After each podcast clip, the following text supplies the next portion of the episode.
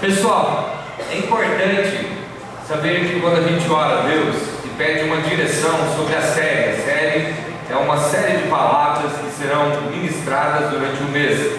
Não acontece só aqui na Recomeçar de Foz do Iguaçu, mas em todas as igrejas Recomeçar. E a palavra que é ministrada aqui é replicada na linguagem infantil, na sala Kids.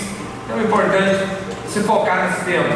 E nós temos esse, esse ano, vem o teu reino sobre a terra, a gente já falou sobre o reino, então sobre o poder, sobre a glória, né? que o reino, o poder e a glória, e agora essa série acessando a prosperidade do reino. Vou contar até 13, eu gostaria que você falasse isso. Não é somente uma frase de efeito, mas existe uma direção de Deus para a sua vida. Nós já começamos no domingo passado, ok? Um, dois, três, vamos lá? Acessando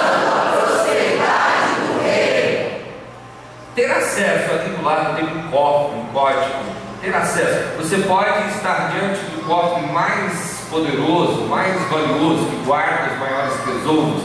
Se você não tiver uma chave de acesso, um código de acesso, você não sabe o segredo de acesso, você não vai poder acessar este valor, tudo que tem ali, esse tesouro.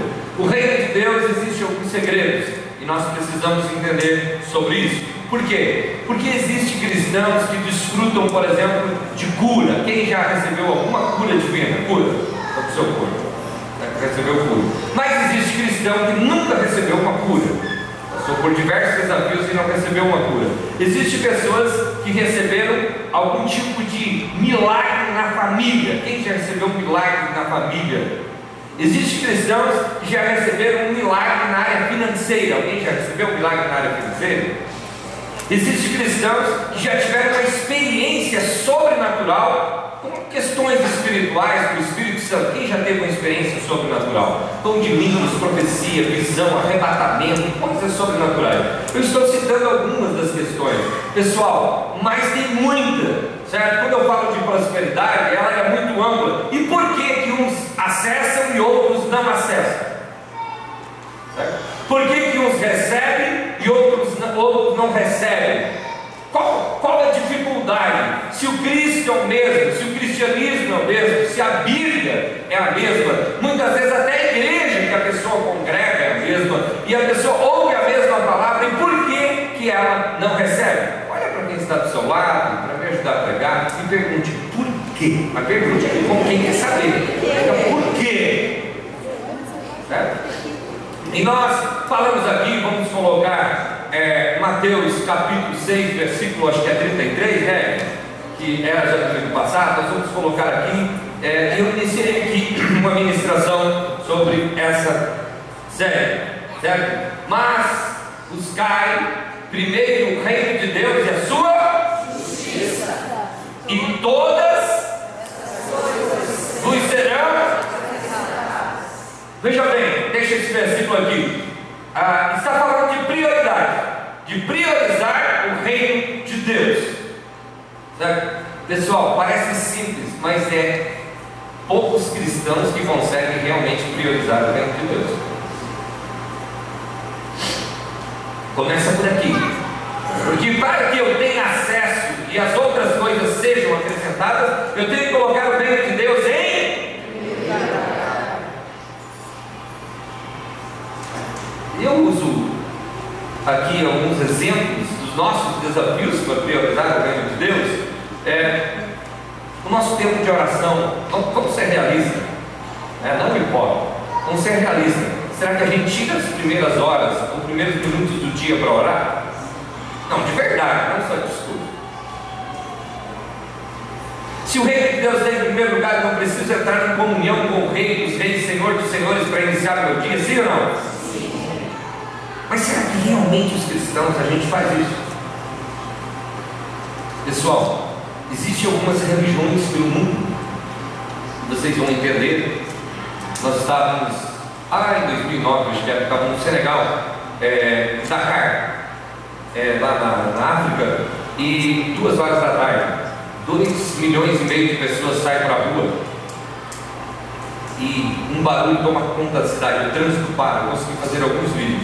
E eles dobram o joelho e oram aquela hora. Não importa se eles estão no trabalho ou no trânsito. E de fato, olhando para a Bíblia, eles oram a alguém que não é Jesus para interceder diante de Deus, alguém que está morto, alguém estufou e Meca vai estar aqui jaz os restos mortais de Maomé. Se chegar lá em Jerusalém, lá no jardim da tumba vazia, está não está mais aqui, porque já ressuscitou.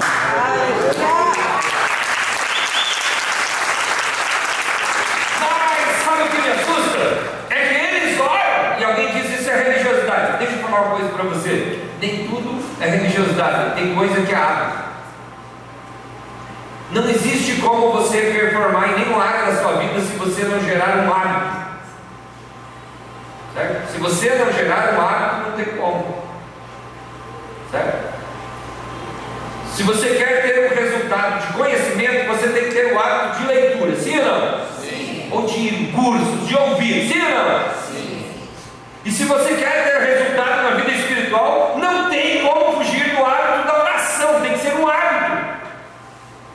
não é religiosidade, isso é pessoa que tem foco na vida. Engraçado, né? A gente às vezes fala que não tem tempo, mas quantas horas você passa assistindo a Netflix? E aí eu vi um texto que eu já mencionei em algum momento, acho que na reunião 370, eu escolho tudo para mencionar de novo. É, que eu vi um texto de alguém falando aí, não tem problema se um dia você ao invés de ir para o culto, colocar o colchão na sala e ficar com a família, deixa eu falar uma coisa para você. Só tem um culto por semana aqui. E daí você tem que ficar com a família só na hora do culto. Isso é, é hipocrisia, mentira. Você tem todos os dias as horas da semana. Aí na hora do culto você arruma um compromisso. O reino está em primeiro lugar, sim ou não? Sim ou não? Tem que dizer sim, não está não. Nem a tua e a minha família pode roubar o lugar de Deus. Jesus chegou em um local, estava ministrando, chegou os irmãos e a mãe dele, chamaram, ele, e chegaram e disseram para ele, Ei, os teus irmãos e a tua mãe te chamam ali, a tua família te chama ali fora. Ele falou, minha família, quem está aqui dentro? Sempre vai ter um familiar teu, isso é muito forte, usado por Satanás para tirar você do reino. E você vai ter com humildade deixar ele do lado de fora e ficar dentro do reino.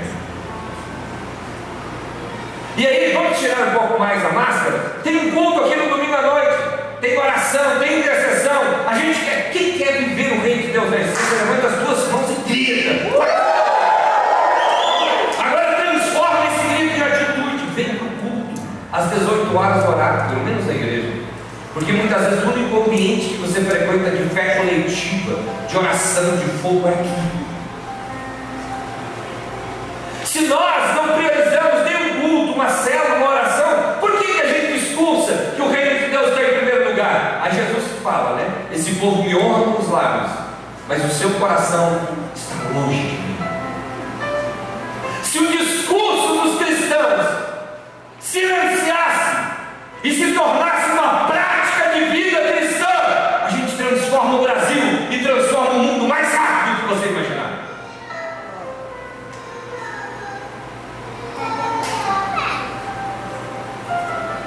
Quando quando eu falo do meu pai,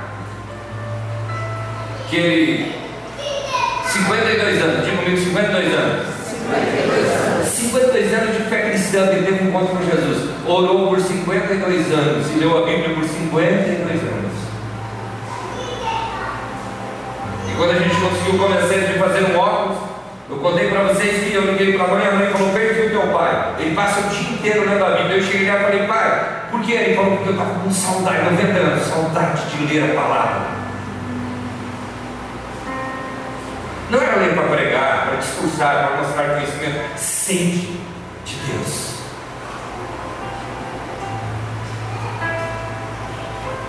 As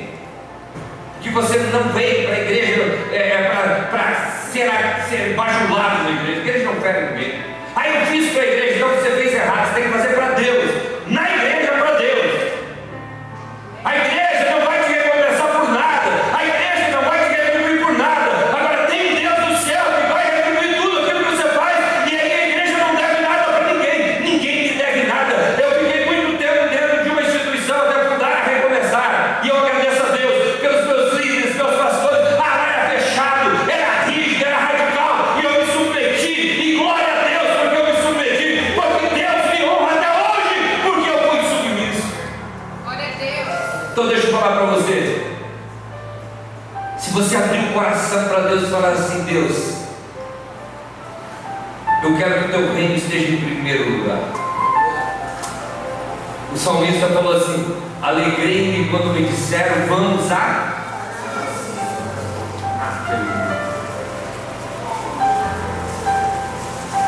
E o que dizer de você que está aqui, ou quem sabe vai me assistir pelo YouTube, que nem essa administração está conseguindo ouvir com foco, que você está um pouco na rede social, um pouco ouvindo a palavra. Às vezes Deus não consegue de você nem um minuto por dia.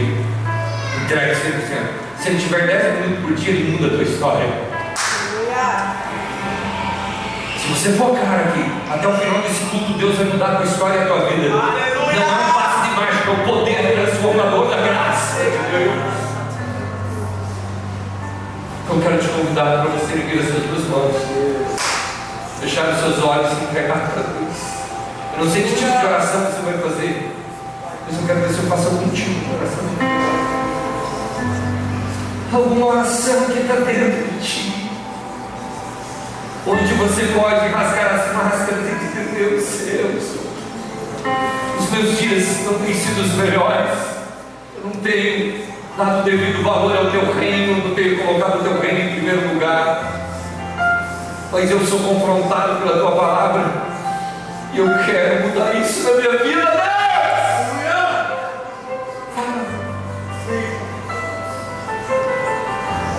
A oração mais poderosa é a tua na tua vida. Oh, vai achuta Quem sabe seja uma oração de arrependimento, de quebrantamento, de uma aliança nova. Tem algo de Deus acontecendo aqui nessa noite. Você vai sentir um fogo de queimar nessa cadeira. Você vai sentir uma mão te levantar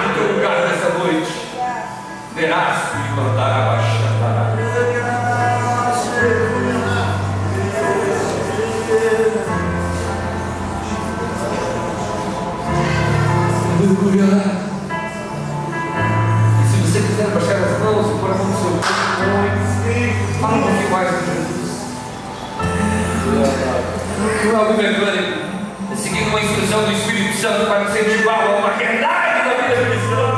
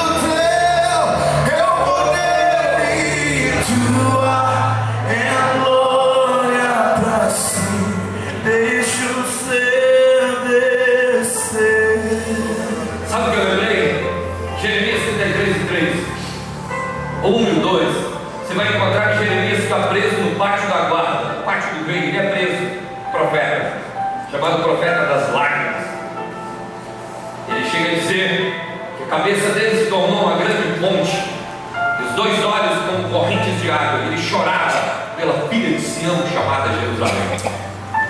Mas Jeremias está preso debaixo da guarda e ele está andando inquieto, e de repente ele pergunta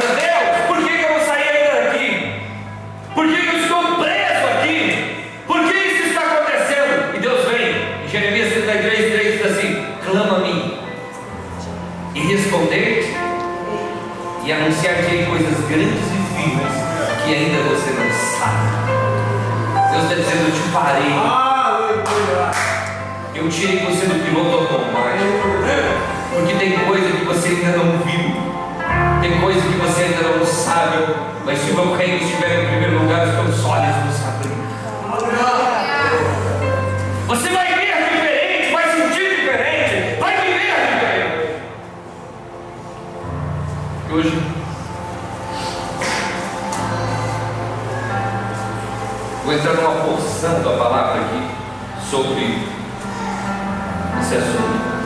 E deixa eu falar para você, quem está entendendo a palavra de Deus nessa noite? Você sabe que o amor de Deus nos confronta. Olha para quem está do seu lado e diga: Evangelho é confronto. Amém?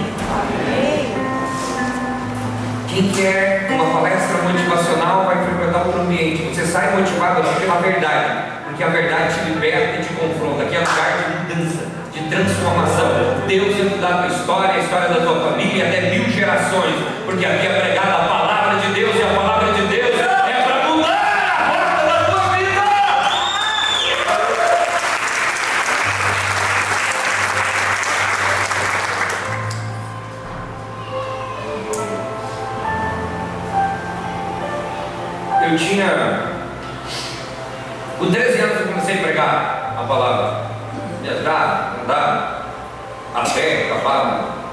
Com 15, 14, 15 anos, aconteceu um grande milagre na minha vida. Quem andou com aquelas bicicletas freio de pé? Só tinha Monarca e Calói. Levante a mão. É do tempo do Alex, quando eu era novo. Eu já peguei o final, né? Ah, tinha um pessoal achando que o Alex tinha subido da igreja. Ele dava aqui um passado, tá aqui de novo da Bíblia. Tá bom? O pessoal ama o Alex, fica procurando ele por aí. Tá aí. Bom, aqui. Só viajou evangélico de novo daqui uns dias, né? Agora deixa eu falar para vocês. Aí aconteceu um milagre, sabe por quê? Um cara, um empresário me chamou e me deu uma bicicleta de 18 marchas. Surgiu. Lembra a história quando eu falava 18 marchas? Cara, eu olhei aquilo e pensei, eu tô, era como se eu estivesse com uma nave espacial. Tem que ver até como funciona isso. Eu senti um cara multimilionário. Só que aconteceu um episódio comigo que eu tenho. Eu não sei se aconteceu com mais alguém no mundo. Sexta-feira à noite, eu vim ministrei à tarde, uma tarde de libertação. À noite a gente foi para uma vigília. E a vigília até o sol nascer. Certo? Começa. Aí sábado tinha um jejum e uma oração. Passou o dia todo no ambiente de jejum e oração. Sábado à noite eu ministrei num evento de jovens e a gente foi orar um monte. Eu não dormi. E no domingo eu fui voltar para casa, e que era um pouco longe, de bicicleta, e para chegar em casa e ainda para a nossa congregação, nossa igreja que era mais perto. E aí, quando chegou, legal de bicicleta é quando tu pega um lançante assim, sim ou não? Quando tá cansado, pega um lançante. Quem gosta? O vento vem. Quem gosta disso? Aí, eu fechei os olhos com lançante e acredite ou não, eu dormi. Debaixo. Posso contar o resto? Não? Quando o vento bateu, meu corpo estava tão cansado e eu caí. E as pedras ralaram meu braço todo. E aí cheguei em casa, eu fiz um negócio lá, um pano, um faixa, fui culto. Segunda-feira eu ia para Barracão, nós morávamos em Santo Antônio do Sudeste, eu ia para Barracão. E eu fui, e aquele braço, sabe, doía muito, parece que explodiu alguma coisa, inflamou. E aí quando eu cheguei lá, um amigo meu de uma farmácia falou, eu falei que tá aqui e tal, vou tomar alguma injeção, alguma coisa. Ele falou, não, é o seguinte, a gente vai ter que tirar isso, fazer um, novo curativo, vai ter que mexer nessa vai ter que ver. E cara, foi muito ruim quando ele começou a tirar aquela faixa. Quando ele começou a mexer na parte do ferimento, estraguei a live do, do Quando ele começou a mexer no ferimento, dá vontade de gritar, ele mexeu. Mas ele passou, fez um, uma aplicação, fez um novo curativo, mudou tudo. E em poucos dias estava tudo bem. Eu só carrego algumas pequenas marcas. E hoje, é, tem bastante pessoas que têm uma ferida e hoje eu vou mexer na ferida, tudo bem? Tá bom? Você colocou umas faixas em cima, camuflou, meio não fala, vai para frente. Hoje eu vou tirar essas faixas, vou mexer nessa ferida. Mas eu vou falar para você que Deus vai derramar um bálsamo e vai curar. Amém? Porque é uma área em que as pessoas dentro da igreja e fora da igreja têm dificuldade de transitar. É, são poucos, em estatística, são poucos os cristãos que realmente entendem isso e têm tranquilidade de tratar do assunto. Então, se você me ajude mais uma vez, fala, vai mexer na nossa ferida. Fala com quem lá. Se não tiver ferida nessa área, vem. Quem sabe do lado dele. Certo? Então, nós vamos falar sobre o reino e sobre colocar o reino em primeiro lugar. E eu vou tratar aqui alguns minutos. E mesmo que você não goste, não entende, aguenta um pouquinho que o Espírito Santo vai falar ao seu coração e vai mudar algumas coisas na tua mente, na tua história. E essa pode ser a noite em que Deus muda o destino da sua vida. Amém? Amém. Eu quero tratar, eu vou falar de dinheiro, então, tá bom? É ferido ou não é? Vocês concordam que é um assunto que muita gente não vem na igreja por causa de dinheiro? Quem concorda? Levante a mão. E muita gente está aqui dentro, quando fala de dinheiro, fala, e essa parte eu não gosto. Eu já, eu já vou falar para você por quê. É porque as, nós somos apegados ao dinheiro. Por isso que a gente tem medo quando fala do dinheiro. Porque o nosso coração está no dinheiro. Se não estivesse ali, não tinha problema tratar do assunto. Né? Eu já começo pela parte é, normal. Quando você vai ao açougue, lá você tem que mexer com dinheiro, sim ou não? Sim ou não? Sim. No mercado? Sim. Na faculdade? Sim. Se for na balada, sim ou não? Sim. No aeroporto? Sim. Por que, que na igreja não? A única coisa que é de graça é a salvação. Certo? O resto custa tudo. Você concorda? Sim ou não? Sim. E aí, nós vamos olhar para a Bíblia e por que, que as pessoas na igreja elas têm dificuldade? Quando trata de dízimo, quando trata de oferta. E a primeira coisa que vem é assim: tem pastor ladrão, tem padre ladrão, tem não sei o que ladrão. A primeira coisa é que se você não confia na liderança que você está congregando, você não deveria estar ali. Você concorda? Sim ou não? Só que eu não sei qual profissão. Se é jornalista, se é pedreiro, carpinteiro, professor, mas tem jornalista ladrão, tem pedreiro ladrão, tem carpinteiro ladrão, tem professor ladrão também. Sim ou não? Sim. Então, senão, toda generalização ela é tola. E ela comete injustiça. E esse é o discurso do infiel. E culpa a liderança pela sua infidelidade. Sendo que o líder não vai prestar conta infidelidade. É você que vai prestar conta da tua infidelidade. E o que, que eu disse? Alguém tem 100 reais aí? Uma nota de 100 reais? Quem tem pode trazer aqui. Aí, né? Um aplauso, né?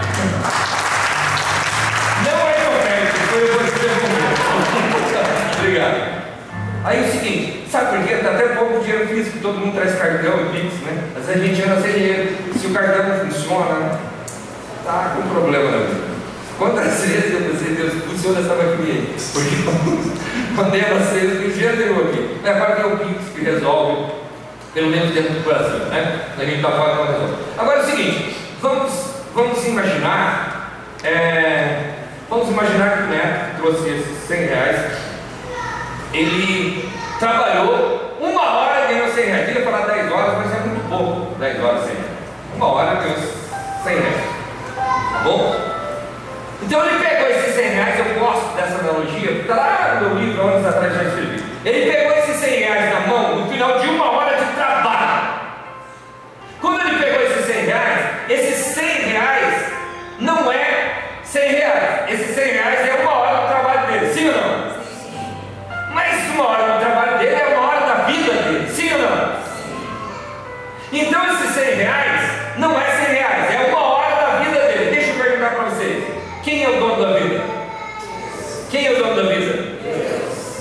Então Deus deu para ele 100 reais. Deu uma hora de vida e ele usou essa vida para produzir o recurso financeiro. Agora quem tem 10 reais? Estou esperando. Quem tem, traz aqui. 10 reais. Aê, já, colhei. Dá uma aplauso para o só para nós. Aí, olha o cabelo. Aí é o seguinte: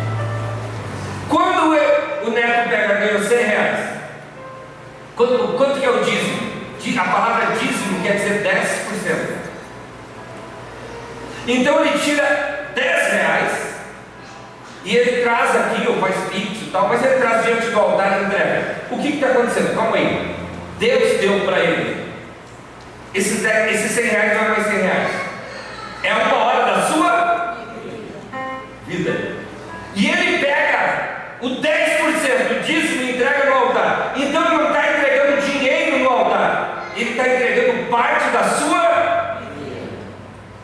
no, altar para o dono da vida.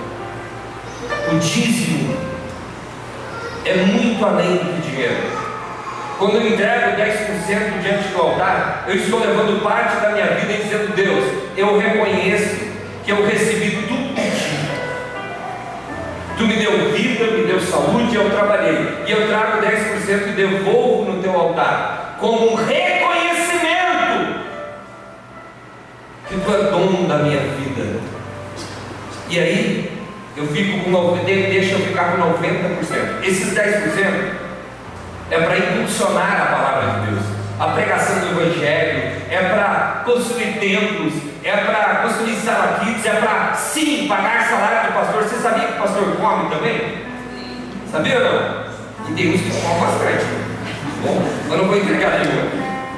Pastor come, pastor veste roupa, o carro do pastor gasta gasolina, pastor tem que ter uma casa para morar, pastor vive, e para ele ter tempo disponível para obra, alguém precisa ter recurso certo? Investir nesse recurso, então paga o salário. E eu sou da ideia é seguinte: eu quero tirar, desmistificar para você, que os, eu não consigo ainda, como igreja, recomeçar.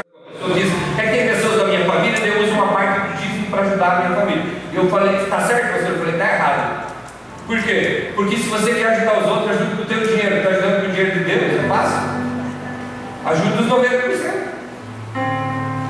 Ajude os 90%. Não, eu dou cesta básica. Deixa eu falar para você. O dízimo é para entregar no altar de Deus para pregar a palavra. Eu preciso falar outra coisa para você. A principal função da igreja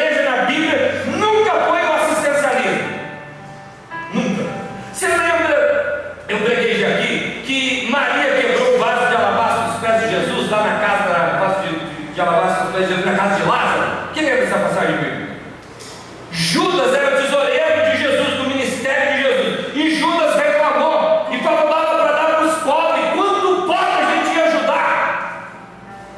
Com esse dinheiro, porque era 300 denários, era o salário de um ano de um trabalhador. E ela quebrou e colocou nos pés de Jesus. Jesus a Maria não falou nada, ficou adorando. Jesus disse: Não, os pobres sempre vocês Eu nem sempre vocês terem. Jesus estava dizendo o seguinte: em primeiro lugar, não confunda o que é de Deus e faça obra de caridade com o que é de Deus. Entregue o que é de Deus para Deus. Jesus está deixando claro na palavra. Outra coisa, na sequência do texto, a Bíblia diz que Judas falou isso, não porque ele queria ajudar os pobres, é porque ele era ladrão e roubava o que colocava na bolsa. Deixa eu falar para você: todo ladrão tem um discurso que vai ajudar os pobres. Isso é Bíblia. Está na Bíblia. Certo? Quando eu tiro 10% que é de Deus, falo que pode ajudar os pobres, eu estou roubando de Deus. Não tem jeito. Estou roubando de Deus. Estou querendo fazer caridade com algo que não é meu. Se eu tenho um sócio, ele tem 10% da minha empresa, eu não posso fazer nada com 10% dele. Eu preciso da distribuição de lucro, entregar para ele. Isso é justo. Certo? Então dízimo é muito mais. E quando eu olho, pessoal, quando a gente faz o momento das ofertas, dos dízimos, passa esse envelope aqui. E as pessoas pegam, pegam o Pix, faz, a gente fica adorando e orando aqui, e as pessoas vêm diante do altar. Eu estou vendo as pessoas entendendo que é adoração. E pegando, tem gente que trabalha nas mais distintas áreas. Tem gente que o dízimo é 10 reais, tem gente que o dízimo é 100 reais, tem gente que o dízimo é mil reais, tem gente que o dízimo é 5 mil, tem gente que o dízimo é 10 mil reais, sei lá, pode ter gente que o dízimo seja um milhão, não é quantidade, é entrega. Você consegue entender isso? E vem diante do altar entregar. Sabe por quê? Porque eles entenderam a graça, eles entenderam que Deus tornou eles uma fonte de resposta para o mundo, tornou eles uma fonte de bênção para o mundo, tornou, e mesmo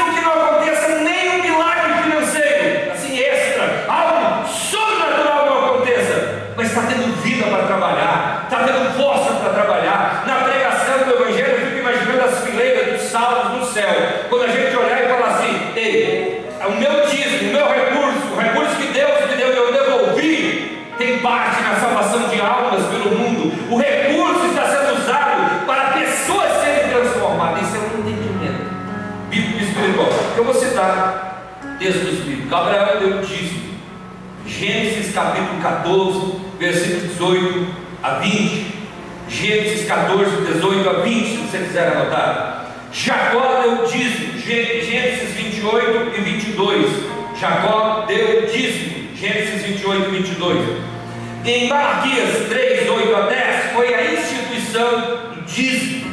No Novo Testamento, nós vamos encontrar falando sobre dízimo 5 de Mateus, versículo 17 ao 30, Mateus 23 e 23, Atos 5, nós vamos encontrar a história de Ananias e Safira que mentiram diante do altar em relação às finanças e morreram, já era tempo da graça, certo? Está na Bíblia, Hebreus 7, 8 é um texto incrível, porque sabe o que ele diz? Escute isso, já vou para frente. Ele diz que quando você entrega o dízimo, você entrega aqui na terra para homens mortais, porque a gente tem que contar o dinheiro, depositar na conta da igreja, são homens mortais. Mas a Bíblia diz assim: aqui recebem o dízimo homens mortais, mas ali aquele que vive eternamente. Quer dizer que Deus olha quem contribui, Deus olha quem entrega o dízimo, certo? Deus vê isso. Você conheceu, você já ouviu história de pessoas e aí vem oferta, né, que é extra, que é aquilo que você sentiu de generosidade, vem sacrifício, vem propósitos específicos, pessoas que vivem provisão e milagres de Deus, estão aqui dentro dessa casa. Se nós pegássemos pessoas para dar testemunho agora aqui, que fizeram propósitos com Deus, que mudou a sua história. Deixa eu falar, você já ouviu aquelas histórias de multimilionários que dão toda a sua fortuna? Quem já ouviu? Sabe por quê? Eles não estão apegados. Dali pouco tempo eles estão mais vivos. Quem já viu isso? Eles têm mais que fluir. É uma fonte. Você já viu aquela pessoa que fica pegada na miséria e Porque não entendeu o que é fonte. O destino que eu dou aos meus recursos financeiros fala do meu propósito. Fala onde está o meu coração. Fala onde está o meu foco. Se é impulsionar a obra de Deus, impulsionar a pregação do Evangelho ou não. Certo? E eu fico olhando o seguinte. Quando se fala de templo, a gente vê assim, as pessoas criticam igrejas que constroem. Você olhou para a Bíblia? Quando Deus mandou fazer o tabernáculo, Ele mandou fazer um algo de material sim, sim ou não? Mandou colocar ouro. A arca que representava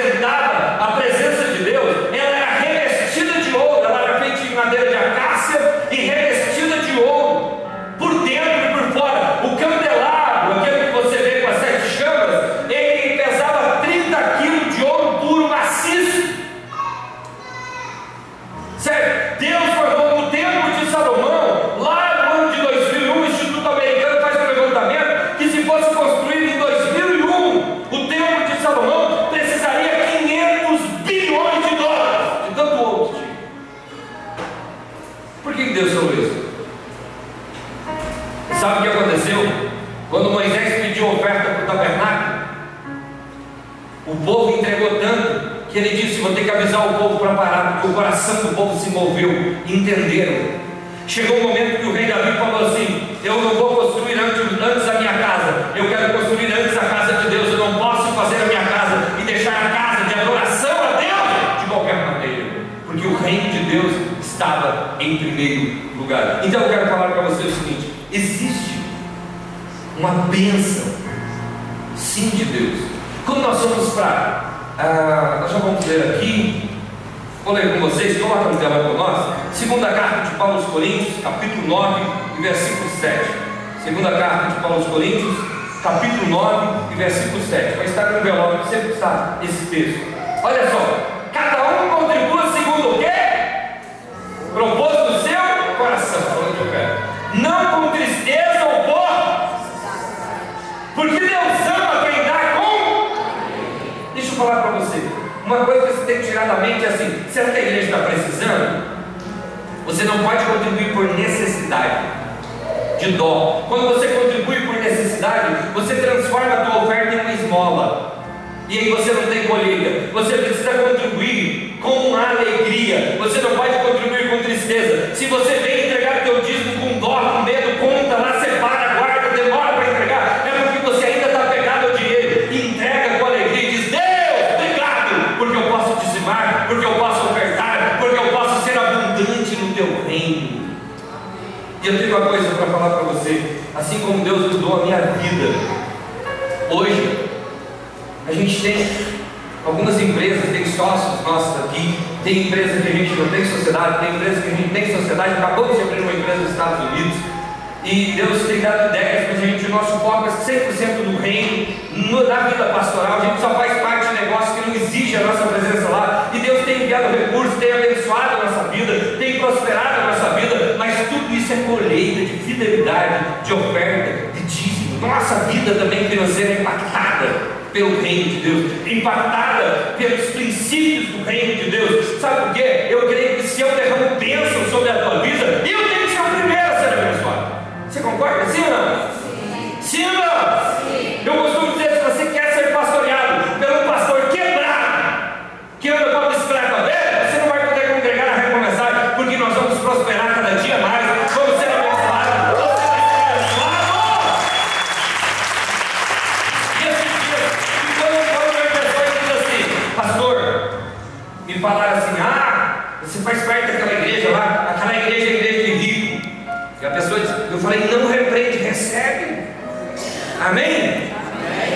Tem alguém que está com problema financeiro, Deus vai fazer um milagre hoje, vai mudar a tua história.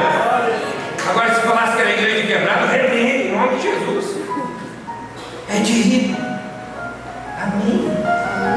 A Bíblia diz que Deus é dono do ouro e da prata. E hoje eu quero profetizar. Estenda suas mãos. Você, assim, ó, como quem vai receber. Quando eu vou profetizar, você, você recebe. Olhe para mim.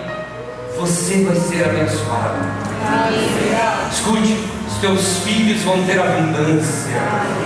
A tua casa vai ter abundância. Você vai ser fonte de bênção para muitas vidas e muitas pessoas.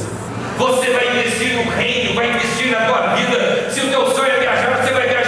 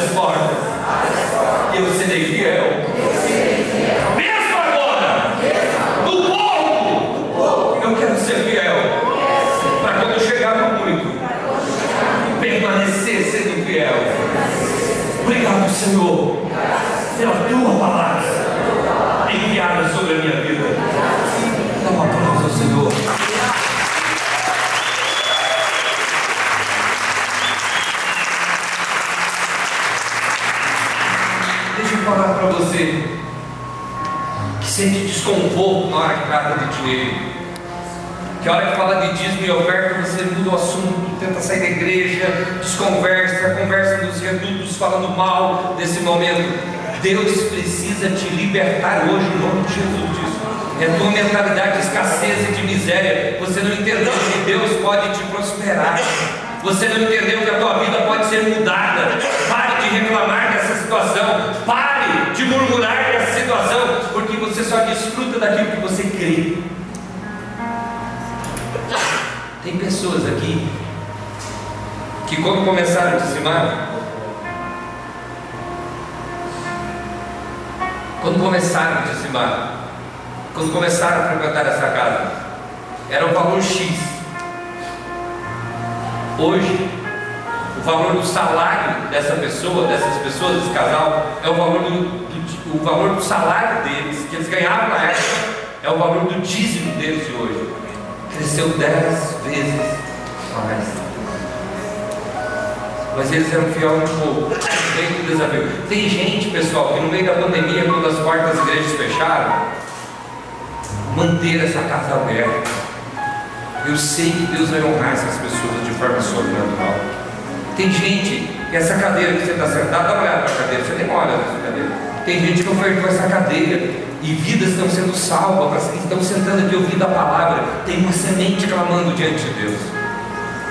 Esses microfones e instrumentos e toda a estrutura que tem esse som, a mesa de som, tudo ar-condicionado, pessoas semearam para chegar, estão sendo abençoadas, estão colhendo. Então eu quero falar para você agora desse outro nível de prosperidade, não só de proteção e de entrega. Eu quero te falar, imagine você, quem é empresário aqui, levante a mão. Bem alto, tem vergonha não. Ok. Imagina você empresário, se você vai investir em um funcionário que não veste a camisa da empresa. Não veste. Você acha que Deus é bobo? Vai investir em alguém que não veste a camisa do reino? Se a gente que é limitado não faz isso, tem gente que acha que Deus é bobo. Ó, vou enganar Deus. Eu vou lá fazer que entendo, mas não entendo, fazer que dizimo, mas não dizimo. Deus conhece minha conta bancária, Deus sabe tudo que ele tem. Pare de ser mesquinho. Certo? Pare de ser mesquinho. Abre o coração para Deus. Deus vai te abraçar com muito amor e vai te mostrar um reino abundante que é nele. Vai te mostrar que é possível. Às vezes você fica com medo. Se eu entregar meu dízimo, vai faltar. Não vai faltar. Você vai ser liberto dessa mentalidade de miséria, de escassez. E você vai entender que você vai entregar e vai continuar sendo próximo. Pastor, é só dizimar e ofertar e do próximo? Não, amigão, você tem que trabalhar e administrar bem. Porque isso não é culpa de Deus, isso é você que tem que fazer.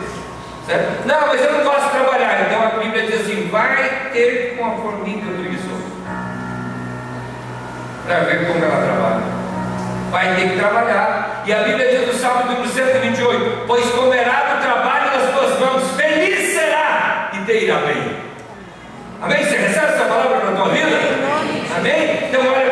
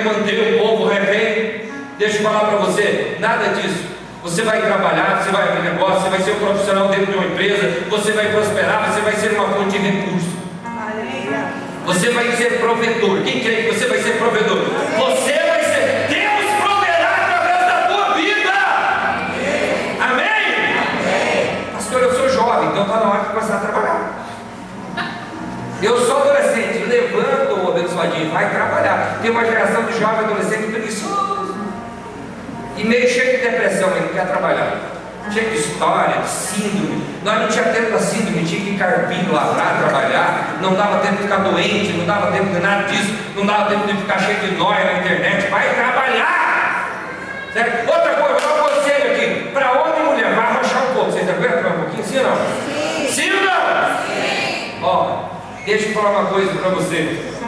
Homem, se a tua mulher não trabalha, ela vai te incomodar o triplo.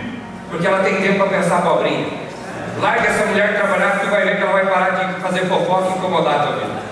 E mulher, se teu marido não trabalha, desperta ele, cutuca ele na costela hoje, Deus falou contigo hoje, vai trabalhar, porque ele vai parar de incomodar. Você vai trabalhar para produzir resultado. É assim mesmo. Quem trabalha.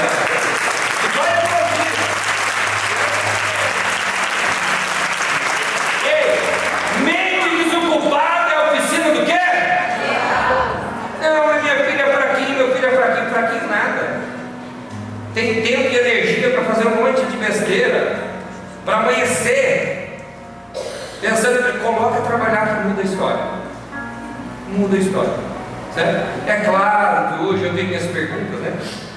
Minhas indagações até sobre o trabalho infantil. Eu perguntei esses dias num palco de um cara que é artista. Eu perguntei como que é essa coisa de criança ser artista. Daí, artista não é trabalho infantil? Agora na, na oficina mecânica é trabalho infantil? Não sei. Daí na hora, não, não é trabalho. Daí na hora fala, não, o artista adulto. Que diz não é, pessoal, se não dá para trabalhar fora, faz pelo menos teu filho, a tua filha limpar a casa e lavar a louça. No mínimo isso. No mínimo cuidar da casa. Certo? No mínimo cuidar da casa. Uma geração que trabalhou, incomodou menos e produziu muito. Vocês concordam? Sim. Então é o seguinte, não, não vem para a igreja e assim, vou para lá, vou dizimar, vou ofertar, e, e o pastor falou que eu vou prosperar. Vai trabalhar, daí tu vai prosperar. Porque a parte espiritual é uma questão, a parte humana é você que tem que fazer. E para da desculpa. Eu parece que não dá certo, parece que não vai, para da desculpa. Continue focado, Deus abre uma porta, vai estudar, vai se preparar. Tem cristão que não, não é um bom profissional. Chega atrasado no trabalho, chega atrasado no culto. Até para Deus é atrasado. Certo? Até o dízimo é atrasado dele, que é enrolar. E daí não chega atrasado no trabalho, Deus não me abençoa. Você é preguiçoso, vai abençoar como? Você tem que chegar antes do trabalho. Dá um exemplo. Não é um bom funcionário, não é um bom colaborador, reclama de tudo, anda de empresa em empresa, reclamando de tudo, para de ser reclamão. Chega e abraça a causa e trabalha que Deus vai te honrar. É daquela empresa que está sendo sustento para a tua casa. Agradece a Deus. Amém? Tem também gente que pensa o seguinte: abri uma empresa, agora fiquei rico. Não ficou ainda. Você só tem o CNPJ e uns 10 compromissos a mais. E aí você vai ter que trabalhar. E tem dias que você vai ter que trabalhar até de noite. Só reserve o tempo para Deus e o resto trabalha. E daí vai chegar uma hora que você vai poder desfrutar. Não, mas falar que daí e tal. Não, calma, você vai ter que trabalhar muito, organizar. Só trabalhe com alegria, não trabalhe como sendo escravizado. Trabalhe agradecendo a Deus. Eu vi aquele Antônio Melendes, né? Um dia ele falou assim, o cara que não tem os braços, tem as pernas, não tem a perna, os braços. Aí ele falou assim, me perguntam onde está o milagre. Levante a mão assim, levante a mão. Aí ele fala, quando alguém levanta a mão ali, eu vejo o milagre, porque eu não tenho mão. Você tem mão para trabalhar. É, você tem mão para trabalhar. Você pode fazer as coisas. Você, você pode produzir. Você pode criar coisas, você pode vir à igreja. Quem veio caminhando para a igreja? Pelo menos do carro daqui, né? Você veio tem perto para caminhar aí. Amém? Faça isso. Aliás, ontem a gente viu um vídeo que tem que ter perna forte, né? Nós estávamos reunidos, os amigos mostraram ali, dando conselho para o Alex, que é mais idoso, eu e o Cacá estavam ali treinar mais a perna. Primeira coisa que fragiliza uma pessoa é as pernas. Se ela não puder mais caminhar, ela começa a ficar imóvel um monte de área. Então é o seguinte, vá para a academia, vá fazer caminhada, vai andar de bike, compra bike lá na bike do Neto da Fábio, certo? Bike Iguaçu, e vai para lá, viva a vida! Você está triste, quebrado, feio e reclamando de Deus dentro de casa. Vai andar de bike, vai para a academia, vai trabalhar e vem para a igreja e vai ficar bonito, rico e abençoado. Amém?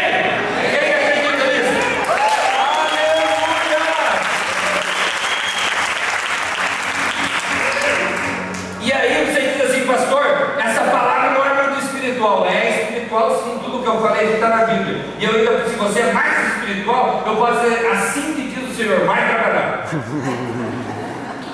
esperta para a vida e vai prosperar. Sabe por quê? Deixa eu falar para você. As pessoas como José, as pessoas da história bíblica, como Abraão, elas foram geradoras de recursos. Você vai crescer tanto que você vai dar emprego para muita gente. Você vai ser abençoado, você vai construir templo. Tem pessoas que estão aqui. Que você, só com o recurso que Deus vai te dar, você vai construir templos para adorar. Aleluia.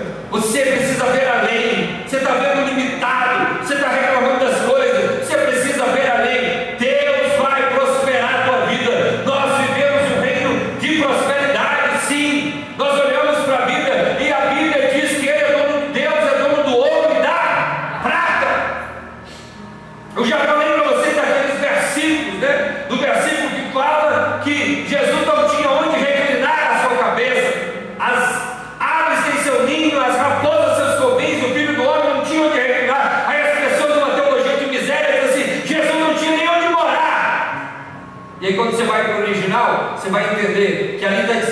dizendo que a raposa tem o seu ambiente, o seu habitat, o, o- o- as aves têm a sua ambiência também, fala de ambiência, e Jesus não encontrou no mundo um lugar para reclinar os pensamentos do reino de Deus, porque a mente das pessoas estava escravizada. Ele quer colocar pensamentos novos na tua mente. Pensamentos de grandeza, coisas maiores. E sabe o que Deus falou lá atrás comigo? Essa igreja tem um pilar. Nós trabalhamos três pilares: espiritual, familiar e financeiro. Nós trabalhamos de forma clara, incentivando você a crescer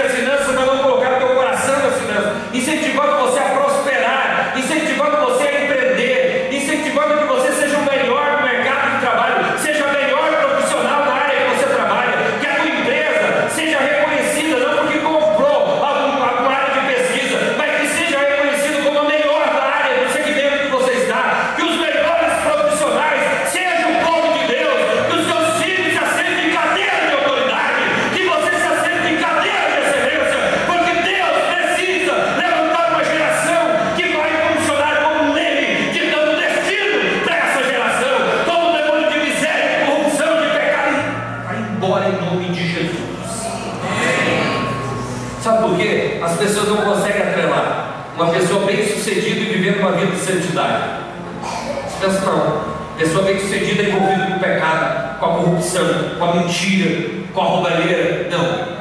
Deus vai levantar e vai inverter o jogo. Escute o que eu estou dizendo. Deus vai inverter o jogo de você que crê na palavra de Deus e que obedece à palavra de Deus.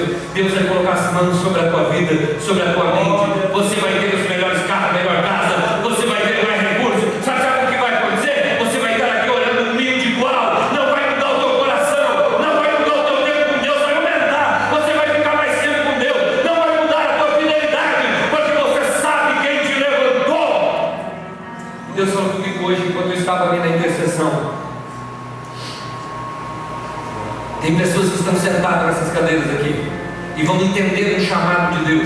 E Deus vai te levantar como um milionário do reino, multimilionário do reino de Deus. Vai te levantar como fonte. É. Tem pessoa que agora, quando ouve essa palavra, seu coração está pulsando, você sente que Deus está te chamando, não pela ganância do dinheiro, mas pela vontade que você tem de mudar as coisas, de fazer as coisas acontecer, de ser transformador de vidas, de ser gerador de soluções.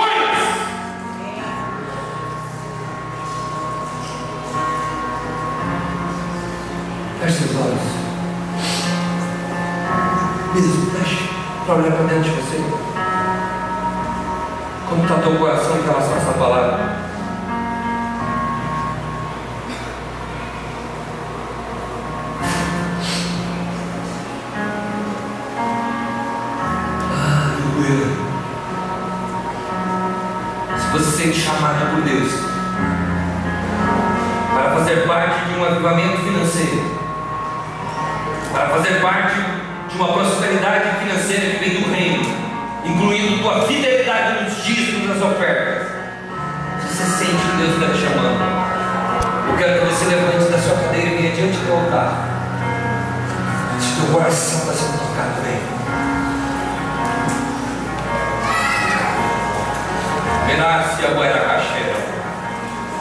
Virabassou Labachara. Benasfi Peta Labachira. Verabachara.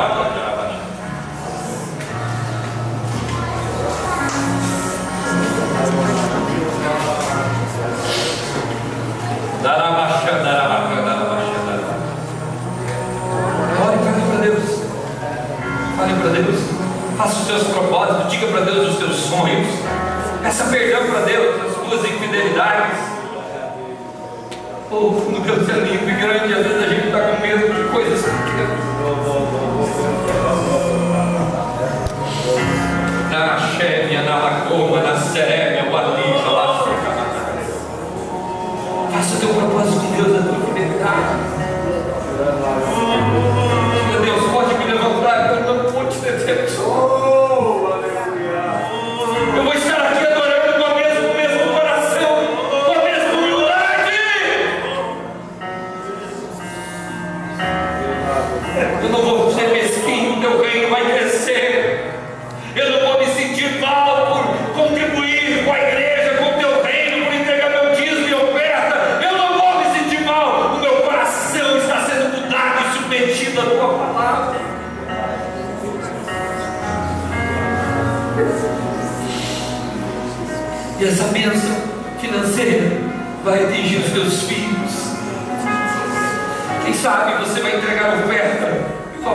dos teus filhos, dos teus netos.